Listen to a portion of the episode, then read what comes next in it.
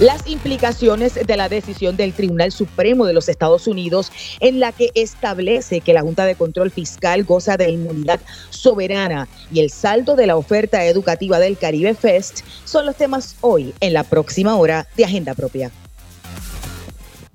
Todo el mundo tiene su agenda, políticos, empresarios, organizaciones e individuos. La nuestra Investigar, fiscalizar, incomodar, sacar a la luz lo que nos afecta o nos quieren ocultar. Estás en sintonía de Agenda Propia. Saludos y bienvenidos y bienvenidas a otra edición de Agenda Propia soy Damari Suárez y les invito a que me acompañen a esta hora en el único programa en la radio puertorriqueña especializado en la investigación a fondo y en la fiscalización. Agenda Propia es un espacio producido por el Centro de Periodismo Investigativo en el que discutimos semanalmente y de forma crítica el quehacer noticioso, económico y social del país. Mantente informado sobre nuestras investigaciones buscando nuestra página www.periodismoinvestigativo.com. También nos puedes encontrar en las redes sociales del centro, tanto en Twitter como en Instagram y en Facebook bajo arroba CPIPR. Y en nuestra agenda del día hoy iniciamos nuestro programa analizando las implicaciones de la decisión del Tribunal Supremo de los Estados Unidos en el caso de acceso a información incoado por el CPI contra la Junta de Control Fiscal. En este caso, el Supremo Federal decidió que la Junta tiene inmunidad soberana, por lo que no tiene que entregar los documentos solicitados por el centro. ¿En qué se basó la decisión del Supremo de los Estados Unidos y qué efectos tiene? Hoy les explicamos hablando con expertos y con organizaciones pro transparencia que han expresado su preocupación ante la decisión. Además, al finalizar el programa, bueno, al final del programa, debo decir, discutimos con el director del Instituto de Formación Periodística el saldo de la más reciente jornada educativa del centro, el Caribe Fest. Para eso, iniciemos agenda propia. Paramos en el semáforo de la transparencia. La pasada semana, el Tribunal Supremo de los Estados Unidos determinó que la Junta de Control Fiscal tiene inmunidad frente a solicitudes de documentos e información pública. La decisión en votación 8 a 1 revoca la determinación del circuito de apelaciones de Boston en el caso de acceso a información incoado por el Centro de Periodismo Investigativo. El máximo foro judicial de los Estados Unidos devolvió el caso al primer circuito de apelaciones federales de Boston para que entonces se examine a base de su decisión. Para analizar esta determinación nos acompañan hoy la abogada del Centro de Periodismo Investigativo, la licenciada Judith Birken. Buenas tardes y bienvenida a Agenda Propia, Birken. Buenas tardes, Damari. Y, y, y, también nos acompaña el catedrático de la Escuela de Derecho de la Universidad de Puerto Rico, Efren Rivera Ramos. ¿Cómo está, profesor? Buenas tardes y bienvenido. Muy buenas tardes, Damaris y Judith. Bueno, eh, comencemos un poco. Tanto el Tribunal Federal de San Juan como el primer circuito habían rechazado la petición de la Junta de Control Fiscal, ¿verdad? Que había mantenido tener inmunidad soberana y de desestimar la, demanda del CPI. Pero para la mayoría del tribunal, en este caso, eh, eh, según la opinión escrita por la jueza asociada Elena Kagan, la, ley promesa no hizo inequívocamente clara la intención de quitarle la inmunidad soberana a la Junta de Control Fiscal y, y tampoco autorizó hizo la presentación de reclamaciones en su contra, aunque establece que cualquier demanda judicial debe someterse en un tribunal federal. Porque este caso es bien complicado y además extensísimo porque se inició en el 2017. A lo mejor deberíamos comenzar con una explicación un poco de trasfondo, ¿verdad? Para nuestros amigos en agenda propia y qué fue lo que finalmente determinó el Tribunal Supremo de los Estados Unidos, licenciada. Ok, si puedo corregir una impresión un poco equivocada para empezar. Eh, el Tribunal Supremo no determinó que la Junta tiene inmunidad soberana.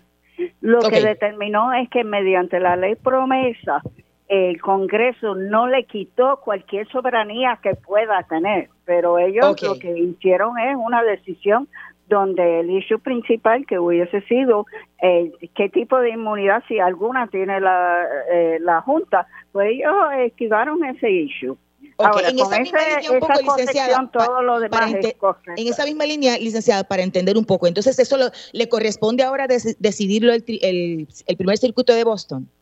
Eso está en veremos. Okay, okay. Eh, el Tribunal Supremo tiene distintas opciones. Uno es este, revocar, otro es revocar y devolver. Lo que hicieron es que revocaron y devolvieron. Técnicamente eso se devuelve al primer circuito, pero el primer, primer circuito puede tener varias opciones también. Si lo eh, si lo devuelves al tribunal de distrito donde se decidió el caso en el 2018 por primera vez. Eh, y, una, pregunta porque, o pedir alegatos adicionales. La verdad que las opciones son muchas le, quería preguntar un poco, porque como periodista me surge la idea, ese tecnicismo, si le puedo llamar tecnicismo, ¿cuál, qué, ¿cuál es la diferencia entre decir el Tribunal Supremo le dice que tiene soberanía y no, que el Tribunal Supremo determinó que la, ley promesa no le quita algún tipo de soberanía? ¿Cuál es la diferencia y qué significa para nuestro caso en el CPI? Eh, yo lo atiendo. Ok. Este, Lo que pasa es, y Efraín, si quiere opinar, obviamente, mm. eh, profesor, eh, profesor Rivera, este, eh, no hay una determinación del Supremo sobre la existencia o no de soberanía para la Junta. Ahora, aún si tuviera alguna soberanía, que no sabemos si lo tiene o no, pues lo que decide el Supremo es que eh, mediante la ley promesa el Congreso no lo quitó. Eh, ahora, ¿qué diferencia puede ser? Es que no sabemos todavía si la Junta tiene la responsabilidad, como dice la ley, de cumplir con la Constitución de Puerto Rico.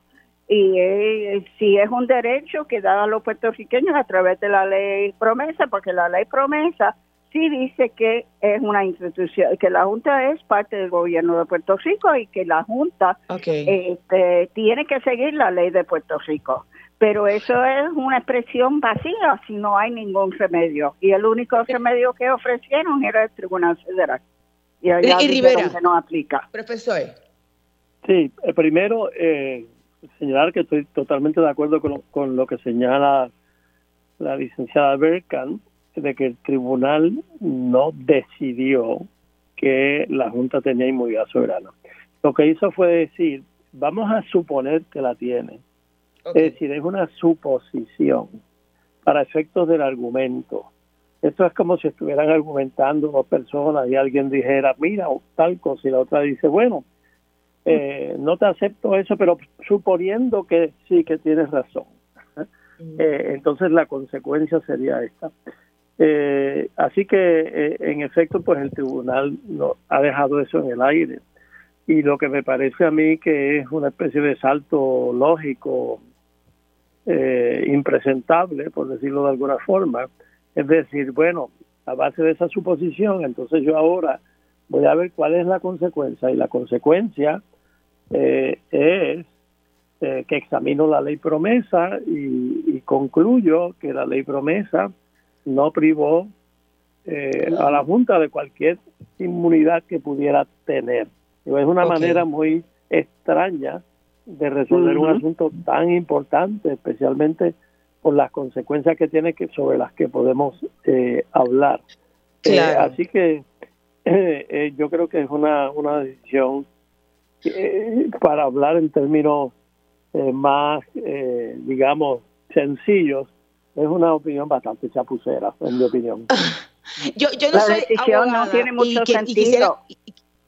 porque asume algo que después tiene consecuencias teóricas, pero no decide lo que necesita decir para decidir. Entonces llegar a esa conclusión. Claro. la parte B de una ecuación sin la parte A. Yo no quiero entrar en las implicaciones de esa decisión sin aclarar ciertas dudas, porque de los tres yo no soy la abogada. Si el, ¿qué rayos, primero, qué rayos se hace decidiendo sobre la inmunidad soberana en un caso de acceso a información? Y dos, si no se le quitara, si, si el promesa no le quitó la inmunidad, si tuviera, ¿verdad? La inmunidad, cualquier inmunidad que tuviera, el gobierno de Puerto Rico tiene que entregar y las agencias la información que es pública. ¿Qué efecto tiene eso sobre el caso que es uno de derecho a acceso a información? Primero la licenciada Perkin y después el, el, profesor. Me da la papa caliente. Empezó, usted preguntó, Damaris, al principio, cómo empezó este caso, que este caso empezó realmente en 2016 como una solicitud de información que claramente bajo la Constitución de Puerto Rico es pública Y la, eh, la ley promesa establece claramente que eh, eh, la Junta es un órgano dentro del gobierno de Puerto Rico y nosotros, yo siempre lo digo, pero es importante saber que nosotros pagamos cada centavo de la ley promesa, no es una institución federal que lo pusieron, pero es una institución de Puerto Rico y aplica la constitución de Puerto Rico. Pues después de como año y medio de muchos movimientos eh, técnicos legales, eh, la Junta pidió la desestimación de la demanda por varias teorías, pero una de las cuales era la, la cuestión de la inmunidad. Y después sin entrar en todos los pormenores legales, llega al primer circuito bajo ese tema y el Supremo de Estados Unidos fue la Junta que acudió al Supremo de Estados Unidos. Ellos definieron el issue. Eh, la controversia de decidirse, pero según ellos, era si la, eh, si la ley promesa eh, privaron privó a la, a la Junta de cualquier inmunidad que pueda tener. Y como dice el profesor uh, Rivera, el profesor Rivera en su columna, yo creo que fue ayer o hoy, este, habían dos issues. Uno era si hay inmunidad, pero esa no lo cogieron. Pero de allí, una, una, una solicitud de acceso a información que bajo los tribunales, eh, al amparo de la, la ley de Puerto Rico y la Constitución se ve todos los días en todas las agencias de gobierno, usted como periodista obviamente lo sabe, que ya hay una exigencia de que hay un, eh, un oficial de información y provee la información y si no vamos a los tribunales, la única, la, el único órgano eh, de entidad, la única entidad de Puerto Rico a lo cual no aplica eso según esta decisión es la Junta de Supervisión Fiscal que es donde reside el poder en este momento. Exactamente. Exactamente. Y eh, me parece que, eh, que el Tribunal Supremo eh, le dio la vuelta al, argumento porque la doctrina de inmunidad soberana existe, ¿verdad? Y eso lo que quiere decir es que los estados, las entidades gubernamentales no pueden ser demandadas sin su consentimiento. Pero bueno, y hay toda una discusión que no vamos a entrar en ella ahora sobre cuál es la fuente de esa inmunidad, ¿verdad? sí. Eh, este, eh, para empezar, la Junta alegó que es lo que se conoce como la enmienda 11 de la Constitución de Estados Unidos, que protege a los estados de litigios incoados por residentes de otros estados o de gobiernos extranjeros y esa claramente no, no aplicaba en este caso. Eh, más aún, pues hay una seria duda de si a Puerto Rico le aplica eso porque Puerto Rico no es un estado, ¿verdad?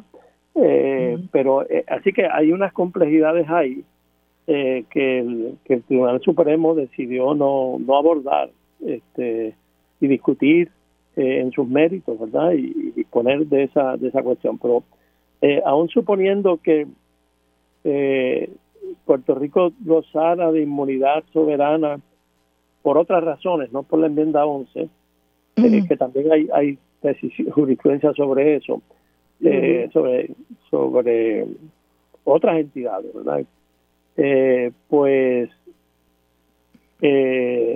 también es parte de la doctrina sobre inmunidad soberana, no solo que el Congreso puede abolir la inmunidad soberana de un Estado o digamos de, de, un, de un, pueblo indígena en Estados Unidos, se ha reconocido que tiene inmunidad soberana, cierta inmunidad soberana.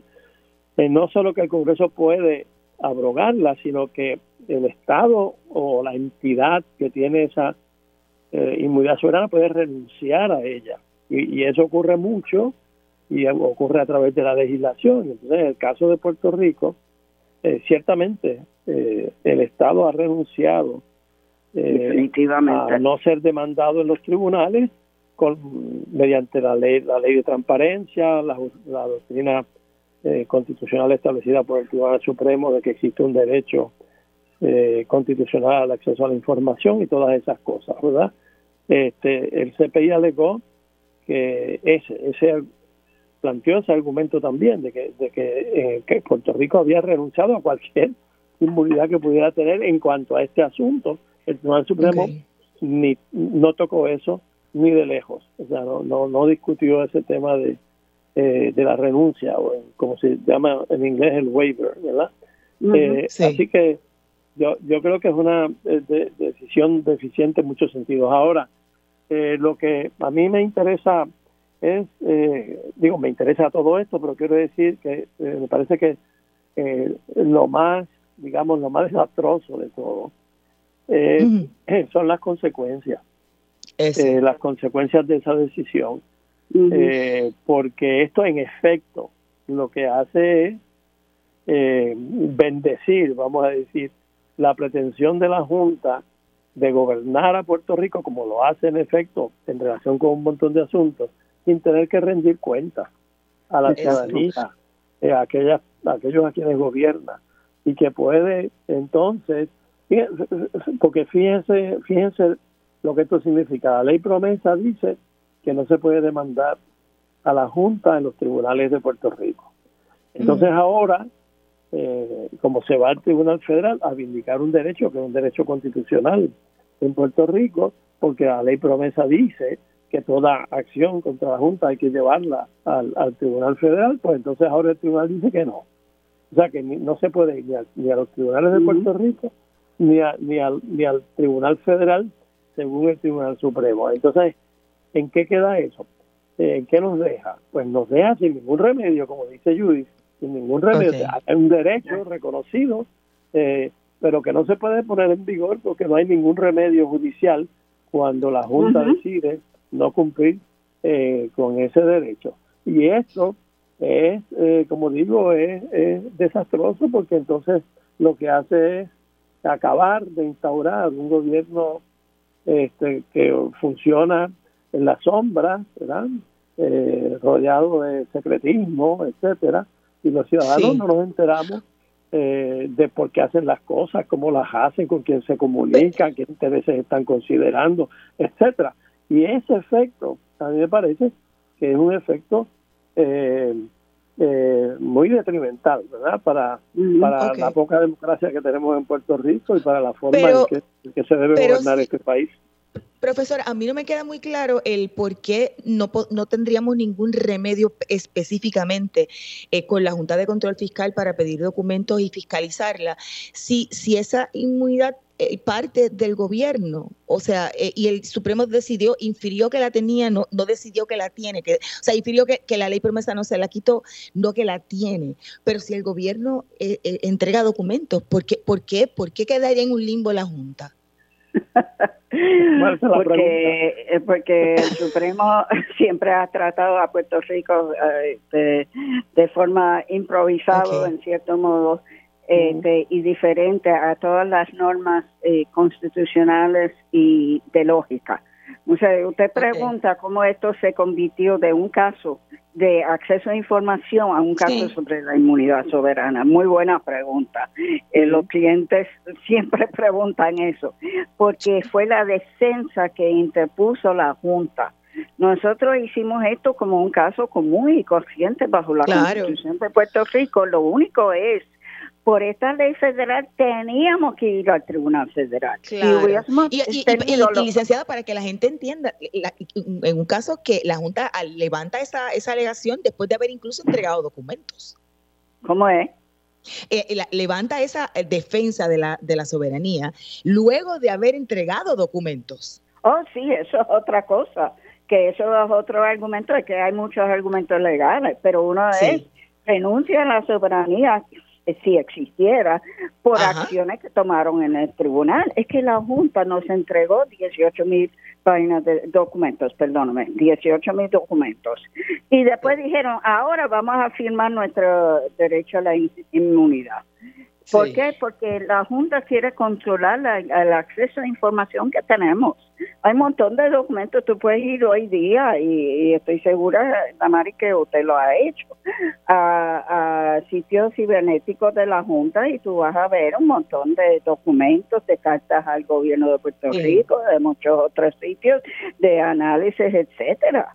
Pero son lo que ellos deciden. ¿Y cuál es el afán que tienen ustedes los reporteros los periodistas para conseguir documentos, es para accountability, la rendición de cuentas, a lo cual hizo referencia el profesor Rivera.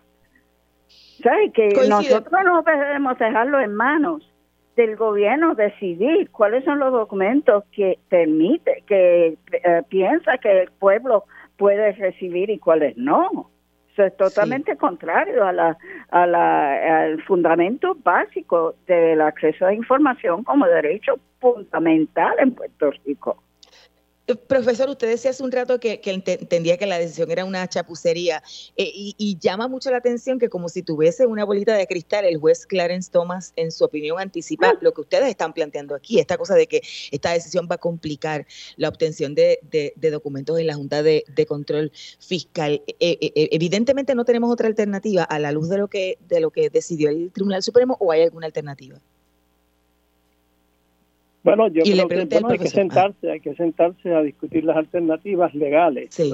Okay. Eh, y puede haber algunas, como ha sugerido la, la licenciada Berkan, este, pero el, el, CPI está en ese proceso de, discutir cuáles son las alternativas que hay y puede haber, puede haber, este, yo por ejemplo no, descarto que se presione al propio gobierno de, de Puerto Rico de alguna manera hacer clara su renuncia en los tribunales federales ah, en cuanto a este asunto. Este, pero eh, por la vía judicial puede haber algunas otras todavía. Eso es lo que habría que sentarse a, a, considerar ciertamente. Y, y, le pregunto a ambos, tanto a nivel procesal como sus expectativas, y comenzamos con la licenciada Birken. ¿Qué se supone ocurra? Eh, porque el caso, el Supremo decide, ¿verdad? Lo que decidió y lo devuelve a que se atienda eh, bajo su decisión en el, primer circuito de operaciones de Boston. ¿Qué se supone que ocurra? Ahora mismo no hay, ahora mismo no hay, este, eh, hay un solo camino en este momento, que es, ellos dijeron reverse and remanded, que es que el razonamiento que cogió el primer circuito cuando decidió que Promesa había eh, anulado cualquier eh, inmunidad que pudiese tener la Junta, eh, eso está revocado. Pero el Tribunal de Primer Circuito tiene varios caminos y no quiero especular en este momento cuál sería el camino que cogería o lo pueden devolver al, tribunal de distrito, lo pueden mantener allí o pueden pedir al gobierno de Puerto Rico. De hecho, como un desvío, quiero decir que el gobierno de Puerto Rico tenía la oportunidad de expresarse y no se expresó sobre ese caso tan crucial para el futuro de Puerto Rico. y eso es bien notable y ellos lo notan en su decisión. dicen, pues que es raro que vamos a hacer esto en ausencia de opinión de del gobierno de Puerto Rico y eso también se, mencionó durante la argumentación oral. Una última punto sobre, un último punto sobre eh, la disidente la disidencia de Clarence Thomas. Él tiene una frase ahí que me encanta y que yo creo que es este, totalmente correcto, que él cuestiona por qué cogieron la petición de asesorar a que había radicado la Junta. Y él dice, el CPI puede especular y tendría mucho fundamento para pensar que era solamente para revocar como de lugar, sin decir por qué. Mm. y eso es lo que hicieron, porque realmente la decisión falta una eh, lógica jurídica coherente, pero fuerte. Entonces, es una decisión notable. Y va a crear, un, no digo, no es caos, pero va a crear mucha confusión sobre los puntos eh, y los pasos a seguir. ¿Y coincide, profesor? Sí, sí, no, coincido plenamente y, ciertamente había, me había llamado a mí también la atención esa esa expresión de Thomas. De hecho, cuando cuando el Tribunal Supremo expidió el auto, algunos de nosotros nos preguntábamos, bueno, ¿y por qué lo hace? ¿Por qué expide el auto? Había, era, eso era como una especie de misterio y la única especulación que podíamos hacer era que era que querían revocar. Eh, y, llama la atención que el, que el juez Tomás sugiera eso, ¿verdad? Eh, él está allá adentro, él conoce la dinámica, debe haber, él, está al tanto de cuáles fueron las discusiones y, entonces para hacer esa, esa sugerencia debe estar basada en, en alguna percepción informada que él tiene. Claro, y, el asunto este, a la luz de saber que, la Junta, perdóneme licenciada, a la luz de, saber que la Junta literalmente toma todas las decisiones del, del eh, de política pública y que están comprometiendo a generaciones. Sí, sí, esto, este, las decisiones que están tomando sobre la reestructuración de la deuda, tanto pública como la de autoridades eléctricas, son decisiones que van a afectar a nuestros nietos y bisnietos. Pero eh, eh, eh, el profesor Rivera hace un punto también en su columna y también este, a analizar toda la historia constitucional de Puerto Rico. Es importante señalar que aquí no hay la división clásica de supuestos liberales y supuestos conservadores. el alineamiento no es esa. Ambos este, en este caso, apoyaron una decisión que es un colonialismo burdo, tú sabes, que dice que debe haber una entidad en Puerto Rico sin, sin ninguna necesidad de rendir cuentas, que puede revocar para todos los efectos decisiones de las estructuras eh, entre comillas democráticas, tú sabes, eh, que tenemos en Puerto Rico, sea la legislatura, el ejecutivo, etcétera. Y eso se demuestra En lo, en perdón, perdón, Judith, interrumpí. No, no. No, no, estamos. No, eh, eso se demuestra en los, en los, o sea, desde el 2016 para acá, el Tribunal Supremo de Estados Unidos ha resuelto cinco casos sobre Puerto Rico, lo que también es un poco inusual, ¿verdad? Eh, y en esos cinco casos, los jueces se han alineado de esa forma que dice Judith. Es decir, no ha habido distinción entre conservadores y liberales, etcétera, tomados en su conjunto. Por eso es que yo digo que, aquí en el fondo lo que hay es una política de Estado eh, que quiere mantener la situación colonial de Puerto Rico lo, menos alterada posible.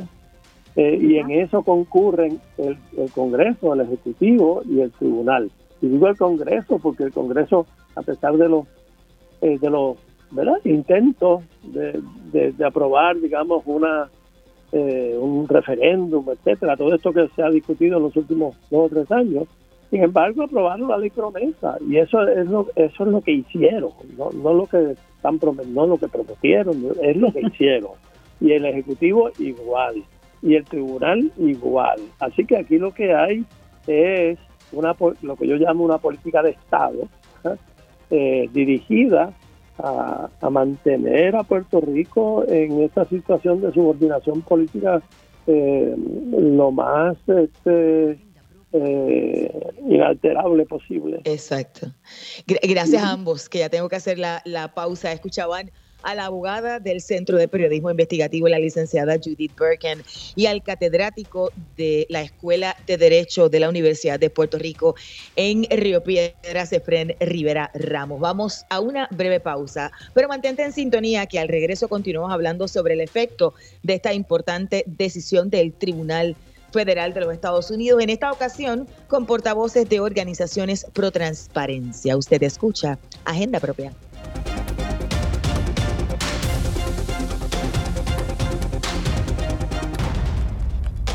Agenda Propia regresa en breve. Ya regresamos con Agenda Propia. Bueno, así es, estamos de regreso en Agenda Propia, el programa producido por el Centro de Periodismo Investigativo. Soy Damari Suárez y siempre te recuerdo que busques nuestras historias en periodismoinvestigativo.com. También puedes buscarlas en las redes sociales del centro y en nuestro portal, loschavosdemaria.com. Continuamos en esta ocasión eh, discutiendo el fallo del Tribunal Supremo Federal contra el Centro de Periodismo Investigativo en el caso de acceso a información y la inmunidad soberana que la ley promesa no le quitó a la Junta de Control Fiscal según la determinación del Supremo que ha devuelto el caso para que se decida sobre su determinación en el primer circuito de apelaciones de Boston. En esta ocasión nos acompañan en línea telefónica Isel Mácer, directora ejecutiva de la organización Sembrando Sentido. Saludos Isel, buenas tardes y bienvenida a Agenda Propia. Saludos, Damari, muchas gracias por la invitación. También nos acompaña en este panel de discusión la, directora ejecutiva y fundadora de la Liga de Ciudades, Cristina Miranda Palacios. Saludos, Cristina, y también bienvenida a Agenda Propia. Saludos, Tanari, saludos, Isabel, gracias por el espacio. Bueno, ambas organizaciones se habían unido al caso del, CPI como amigos de la Corte. Me gustaría un poco, eh, empecemos con Isel, ¿qué, representa esta decisión para ustedes? Bueno, para nosotros, ¿verdad? Como ente que vela por la transparencia, la rendición de cuentas y, la incidencia del pueblo en la gestión gubernamental, que es la gestión que se supone que represente sus necesidades y atienda las mismas, es una, es una sentencia muy preocupante, es una decisión muy preocupante, eh, dado a que básicamente estaría inhibiendo nuestra capacidad de fiscalizar las decisiones que toma la Junta de Control Fiscal, que como todos sabemos es un ente que está tomando las decisiones del proceso de bancarrota de Puerto Rico eh, y que tienen altas implicaciones sociales, económicas y ambientales para el futuro de, todos los puertorriqueños y puertorriqueñas. ¿Y, y para ustedes en la liga, Cristina? Bueno, completamente de acuerdo con Isel. Para nosotras esta es una decisión nefasta, como tantas otras que han habido relacionadas con la continua imposición de la Junta de Control Fiscal en Puerto Rico, que va a desembocar en una crisis, eh, como escribimos, espantosa, ¿no? Ya nosotros tenemos una debilitada estructura del sistema de gobierno, eh, por ende del país, y esta decisión lo que hace es eh, y eh, afectar aún más, debilitar aún más nuestra estructura. Así que para nosotras, ¿verdad? Es una tragedia para el país, no tiene, eh, la Junta se extralimita continuamente en su función, no tiene ninguna consideración al Estado de Derecho que la creó, ni a nuestras necesidades, ni nuestras realidades, ni a los deseos de nuestras comunidades y el país. E, ¿Entiendes, Isabel, por ejemplo, lo, eh, planteabas hace un rato el asunto de la, cantidad de dinero, no solamente que, que, gasta en términos de su operación, sino que dispone del gobierno de Puerto Rico, que a su vez es del pueblo de Puerto Rico? ¿Afectará esto entonces la fiscalización eh, por, muchísimo tiempo? No lo pongo en duda, va a ser un reto más eh, dentro de ya una debilitada estructura democrática, como menciona Cristina en el caso, por ejemplo, de, los contratos, que representan más del 50% del presupuesto, ellos tienen que aprobar cualquier contrato y o contratos con enmiendas que sobrepasen los 10 millones eh, o que equivalgan a los 10 millones de dólares por contrato. Eh, y ya nosotros eh, nos unimos precisamente porque teníamos altas preocupaciones sobre cómo se estaban tomando esas decisiones de, evaluación y de aprobación y, y habíamos identificado ya más de sobre 173 contratos a la fecha eh, que equivalen a 35 billones de dólares y que levantaban banderas en nuestros sistemas y que sin embargo muchas de ellas salieron verdad con, con el sello de aprobación sin queja alguna. Y otras quizás tenían recomendaciones pero recomendaciones eh, sin, sin ningún tipo de requisito aún a sabiendas de que de que en efecto habían unas eh, tendencias y unos comportamientos cuestionables, ¿verdad? Así que tenemos contratos de privatización eh, a servicios esenciales que, que, tienen que aprobar ellos y que, y que, que ellos mismos apoyan, ¿no? Ellos están buscando poder promover la privatización como uno de los mecanismos para eh, poder eh, devolver el dinero que supuestamente debemos. y sin embargo, muchas de estas APPs que se han aprobado y estos procesos de privatización no solo levantan banderas, sino que ya estamos sufriendo los resultados de, de estas transacciones altamente cuestionables. Y el hecho de que no tengan que compartir información complica y limita nuestra capacidad de asegurar que los fondos se utilicen para el fin público, para nuestro pueblo y las necesidades más apremiantes de nuestro pueblo.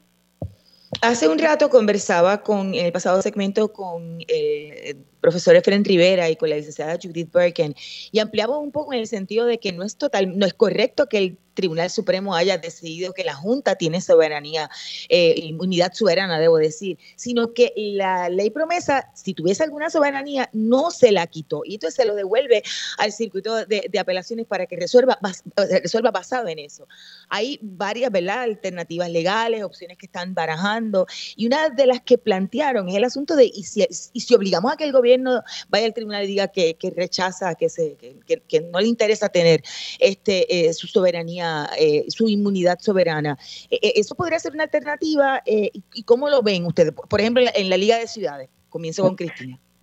Sí, bueno, yo, yo, yo pienso que eso es algo que hay que estar monitoreando bien de cerca. En el caso de la liga, nosotras nos integramos en esta demanda ante, como dije al principio, el reconocimiento de que la Junta se continúa extralimitando, eh, que la Junta tiene una interpretación continuamente acomodaticia y unilateral sobre las decisiones. Así que eso es algo que hay que verificar en el Estado de Derecho en el que nos encontramos, cuál va a ser el próximo paso.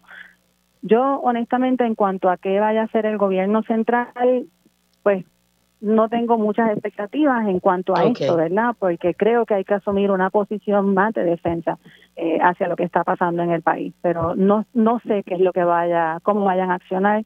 De nuevo, no no tendría ninguna expectativa. La, la palabra correcta sería que renunciara a esa inmunidad soberana. Y yo le preguntaba, ¿verdad?, a los dos abogados sobre, bueno, pero si, si el gobierno supuestamente tiene inmunidad soberana y le requerimos información y es pública y la entrega, porque la Junta no? Uh Isel.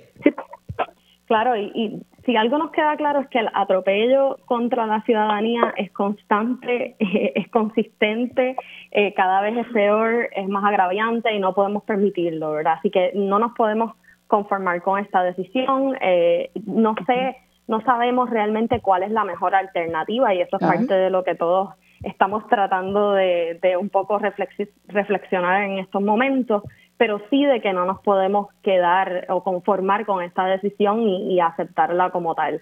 Eh, definitivamente es algo que no es aceptable, que atropella nuevamente contra nuestros derechos y que vamos a tener que proactivamente continuar defendiendo para asegurar que se proteja. Y, de acuerdo con mi y, una cosita adicional. Cristina. Sí, una cosita adicional. En el caso de la liga, nosotras hemos estado continuamente diciendo eh, ante diferentes foros que es hora de que a la Junta de Control Fiscal se le haga una auditoría de cumplimiento con el texto de la ley de promesa y con lo que se supone que estén haciendo, porque ahora sin los seis años de haber estado en Puerto Rico, ya son seis, ¿verdad? Todavía no sabemos cuáles son los servicios esenciales, todavía la Junta continúa accionando de acuerdo a sus intereses, así que es momento también de poner a la Junta contra la pared y verificar en dónde está ese cumplimiento sin que eso se interprete como que estoy avalando la imposición de la Junta de Control Fiscal, ¿verdad? Simplemente reconociendo que están aquí, que se manejan con dinero que es del país y que sus decisiones van a terminar con la inviabilidad fiscal de 43 municipios en donde vive una tercera parte de la población, afectando aún más la estabilidad de nuestro ya eh, sistema tan débil que tenemos. Tengo que hacer la pausa de mito, pero me gustaría una reflexión final de ambas, un poco quizás porque conversaba con los abogados y decían, bueno, uno podría inferir que tomaron el caso para decidir eh, revocar al, circuito de apelaciones. El, Tribunal Supremo coge muy pocos casos, menos de un 1%, creo que, es lo que, lo, que se ha dicho, y, y, ha tomado varios casos de Puerto Rico. Me gustaría un poco una reflexión sobre el riesgo que, se, que nos tomamos ante esta decisión. Isel. Y luego Cristina. Sí, yo diría que tenemos que indignarnos, pero hacia la acción, ¿verdad? Eh, eso es lo más importante, que esto es, eh, continuamos en esta batalla y que no se ha acabado aquí, eh, porque, porque la Corte haya tomado una decisión, no, no, no se limita a nuestro derecho, tenemos que continuar defendiéndolo y abogando en los foros que sean necesarios para asegurar que ese y muchos otros derechos esenciales se den antes y, y por encima de todo otro proceso eh, como el caso de las transacciones de la Junta y de las decisiones de la Junta de Control Fiscal. Cristina. En mi caso yo diría que eh, completamente de acuerdo con Isel, yo creo que es que tenemos que continuar trabajando desde la interseccionalidad. Este es un buen ejemplo la Liga, Sembrando Sentido, diferentes grupos se unen a una demanda que presenta el CPI. Y yo creo que hay que ver que la, la Corte no es el único campo de batalla, eso en Puerto Rico se ha estado estableciendo, pero hay que trabajar desde, desde la interseccionalidad. Lo que están haciendo los municipios con la Universidad de Puerto Rico, con lo que está haciendo la Junta de Control Fiscal con los municipios y con la Universidad de Puerto Rico es sistémico, es un acercamiento sistémico y así como se actúa de manera sistémica, tenemos nosotras que responder de manera sistémica ante esta gran amenaza para el país. Gracias a ambas. Escuchaban a Isel Maces, directora ejecutiva de Sembrando Sentido, y Cristina Miranda Palacios, su homóloga en, y además de fundadora de la otra organización, la Liga de Ciudades. No te retires, al regreso de la pausa repasamos el saldo del Caribe Fest y esta oferta educativa sobre cambio climático en nuestra región caribeña. Escuchas Agenda Propia.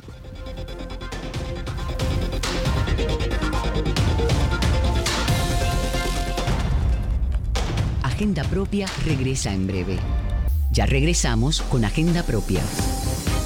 Estamos de regreso en Agenda Propia, el programa producido por el Centro de Periodismo Investigativo. Soy Damari Suárez y como siempre te recuerdo buscar nuestras historias en periodismoinvestigativo.com y en las redes sociales del Centro de Periodismo Investigativo para hablarnos de la oferta educativa sobre el cambio climático ofrecida por el centro en la primera edición del Caribe Fest. Nos acompaña el coordinador del Instituto de Formación Periodística del Centro de Periodismo Investigativo y parte de nuestro equipo de periodistas en el centro, Víctor Rodríguez Velázquez. Saludos, Víctor, bienvenido a Agenda Propia.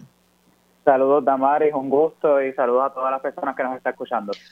Mira, primero eh, quiero felicitar al Instituto de Formación Periodística, a todo tu equipo, al área de desarrollo del Centro de Periodismo Investigativo y a todas las compañeras y los compañeros que organizaron y también participaron, fueron parte de este este evento estuvo magistral. Para aquellos que no pudieron asistir, háblanos un poco de, del Caribe Fest. No, pues, muchísimas gracias por, esas palabras, Tamari, o sea, y gracias también por, por acompañarnos también durante esos días del evento. Realmente eh, estamos muy con, mucha ilusión, ¿no? Eh, porque al final de todo el esfuerzo, como comentaba, eh, que estuvimos desde octubre del año pasado en este proceso de planificación, rindió frutos, ¿no? Al poder no solamente reunir a todos esos periodistas de otras islas y territorios del Caribe, sino también periodistas locales, estudiantes y al público general que fue, nos acompañó, eh, nos saludó, pero a la vez también, y que fue un punto clave ¿no? de ese encuentro, eh, se provocaron todas estas discusiones, reflexiones eh, y sobre todo debates respecto a nuestra situación no solo como Puerto Rico, sino también como región respecto a lo vulnerables que estamos a estos efectos del cambio climático y las posibles soluciones que también eh, urgen atender, ¿no? Y que y también conocer lo que se está haciendo en otros en otros países. Eh, realmente fue un encuentro maravilloso en ese sentido, ¿no? O sea, no solamente la confraternización, sino también pues los resultados en términos de las reflexiones que se provocaron durante esos tres días. Sí, evidentemente hay muchas cosas en común. Primero, un poco estuvo bien concurrido. Eso a mí me fascinó.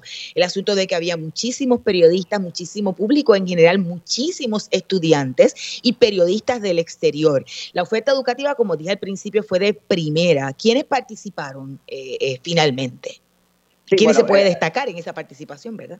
Claro, sí, nosotros estuvimos recibiendo, como habíamos estado comentándole a, las personas que nos están escuchando eh, que anteriormente en otros programas, pues habíamos invitado a periodistas de diferentes eh, partes del Caribe que no solamente vinieron a tomar talleres de adiestramiento, y, sino y, bien a buscar pues cuáles son esas historias o esas investigaciones sobre la crisis climática que falta todavía por investigar y contarle a nuestras audiencias en nuestros diferentes países sino también pues que contamos con eh, recursos y expertos y expertas que compartieron su conocimiento, ¿no? O sea, merece la pena mencionar, por ejemplo, a la doctora Marisa Barreto, que siempre nos ha ayudado muchísimo, ¿no? Con su con, con información y con expresiones y con análisis para nuestras historias en el CPI pero que también compartió este datos eh, regionales no con estos periodistas. Así que eso es por dar un, un, poco de no de, lo, de, lo, de los que participaron no también tuvimos recursos de calibre, por ejemplo, de como David Eckstein, que pertenece a la organización sin fines de lucro German Watch,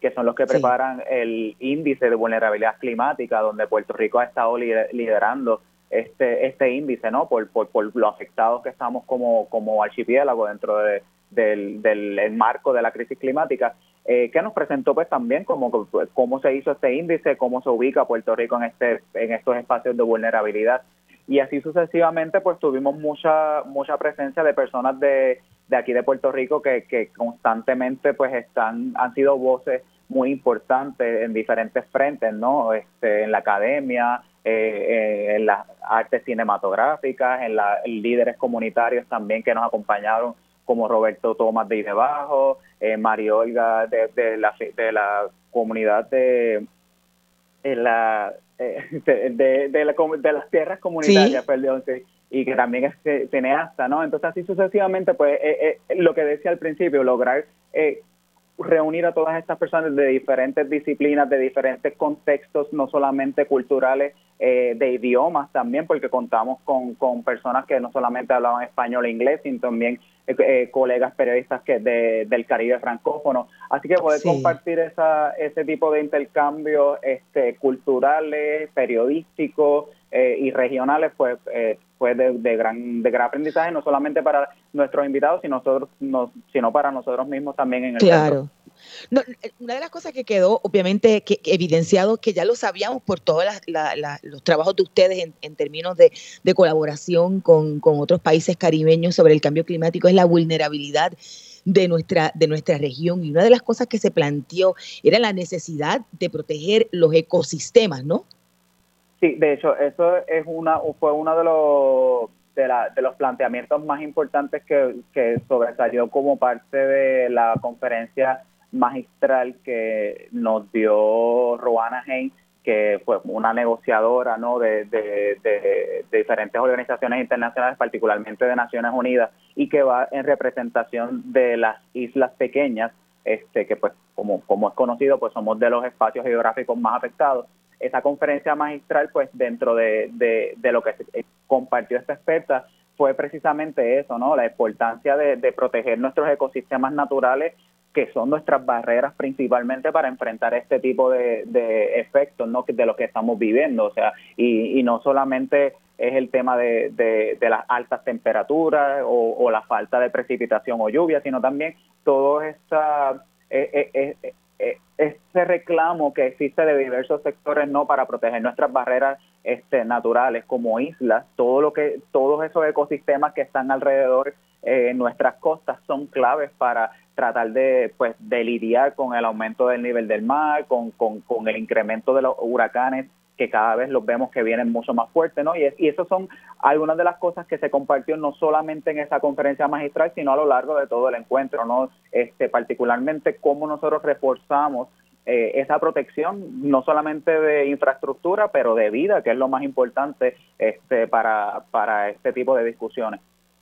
Durante, por ejemplo, una semana después del, del, evento, este, se dieron los arrestos la pasada semana en, federales por, por daños ambientales en, en el área de la, de la Bahía de Jobos, allá en, en Salinas trabajo que también ha hecho desde, desde su eh, equipo de cambio climático eh, y liderado por ti eh, en, periodismo investigativo, en el Centro de Periodismo Investigativo. durante, el, durante el Caribe Fest, y hoy sale a relucir, estaba leyendo implicaciones en salud, en económicas, hay una reseña grandísima en el periódico El Vocero sobre, el, sobre la crisis y el cambio climático. Una de las cosas que salió a relucir, aunque ya lo sabíamos, ¿verdad? Pero es evidente que también se, se se, repite en toda nuestra región caribeña, el asunto de las comunidades vulnerables. Eh, y, la, y, la, cuestión de la, de la raza en términos de lo que son las comunidades pobres, empobrecidas, las más afectadas con la crisis climática. Sí, no, eso fue uno de los, de los, de los paneles extraordinarios que, que, tuvimos, como todos, ¿no? Pero ese, ese encuentro en el que participó Roberto Tomás, que es coordinador de la iniciativa de ecodesarrollo de Vallajobos en Salinas, y la compañera periodista Clorian Sacha Antonini Lebrón, que es cofundadora o fundadora y editora de la revista Étnica, se trabajó ese tema, ¿no? Porque una de las cosas que, que se planteó es que la crisis climática no nos afecta a todas las personas por igual. Eh, las personas con contextos más vulnerables, con, en, entornos de pobreza, eh, eh, sobre todo comunidades costeras, comunidades racializadas, visiblemente negras, son más el, están mucho más afectadas por esta crisis porque son comunidades que históricamente no tienen eh, los recursos o no se les ha permitido tener los recursos para poder enfrentar este tipo de situación. O sea, lo, entre los planteamientos que se que se hicieron durante ese, ese panel que miró las intersecciones de la pobreza, la raza